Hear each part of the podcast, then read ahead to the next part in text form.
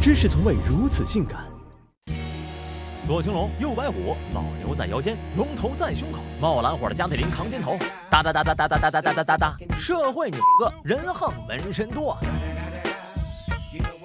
上古时期，纹身是部落 logo，葫芦芭蕉或是蛟龙猛虎，各氏族把自己重建的祖先形象刻在身上，既是行走的户籍证明，也是祈求神力保佑的对话窗口。然而，进入封建社会，身体发肤受之父母，不敢毁伤才是国人共识。从西周开始，纹身逐渐变为一种惩治犯人的刑罚手段，有些犯人的脸上就刻着他们的罪行。到了唐宋时期，一些社会闲散人员开始把纹身当时髦，互相攀比。只是纹身多恶少，文人雅士不耻，王公贵族排斥，老百姓见了都要绕着走。所以一旦纹身上线，基本上就别再想从底层脱坑。再加上帮派也开始把纹身当做社团标志，有啥打黑专项行动，纹身者都成了重点整治对象。当然也有例外，比如岳飞刺出了名留青史的精忠报国，这大概是有史以来纹身最高光的时刻。好景不长，到了。明朝草根皇帝朱重八一声令下，又将纹身和黑五类画上了等号。这次更狠，有纹身的都要被流放充军，纹身不得不开始新一轮的猥琐发育。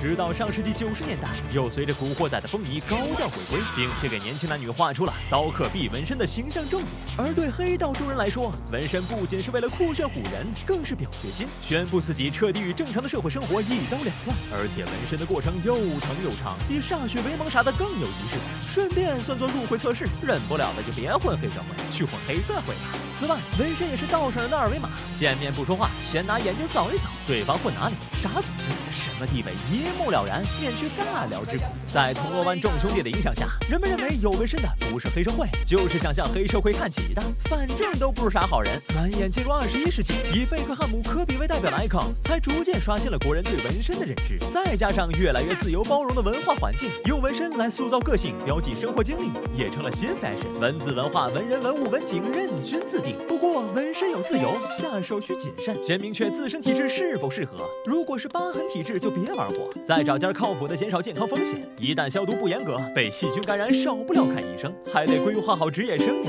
想吃国家公粮的，就别动这个心思了。当然，纹身之后变美变酷变洋气，还是流血流泪活受罪，全看个人品味。纹龙一定要图案细致，颜色正，不然就成了皮皮虾玩弹球。纹虎就千万别发福，否则一秒变胖虎。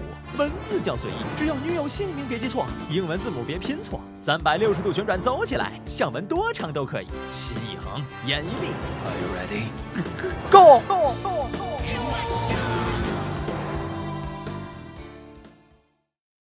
买个菜摊摊配笑脸，撸个串都有人点烟。KTV 唱歌歌，送八个果盘两个小姐。拾金不昧，总是上前。施主以为我要打劫，看摆摊的可怜，买点东西他却忙说小金我不要钱。左手青龙偃月刀，右手儿子小书包。过肩龙虎缠腰，媳妇以后光速归道。我不做大哥好多年，我想那孙子多一点。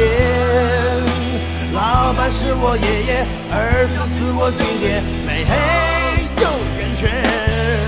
我不做大哥好多年，我媳妇管得特别严，不敢喝酒抽烟，不敢外面过夜，没有私房钱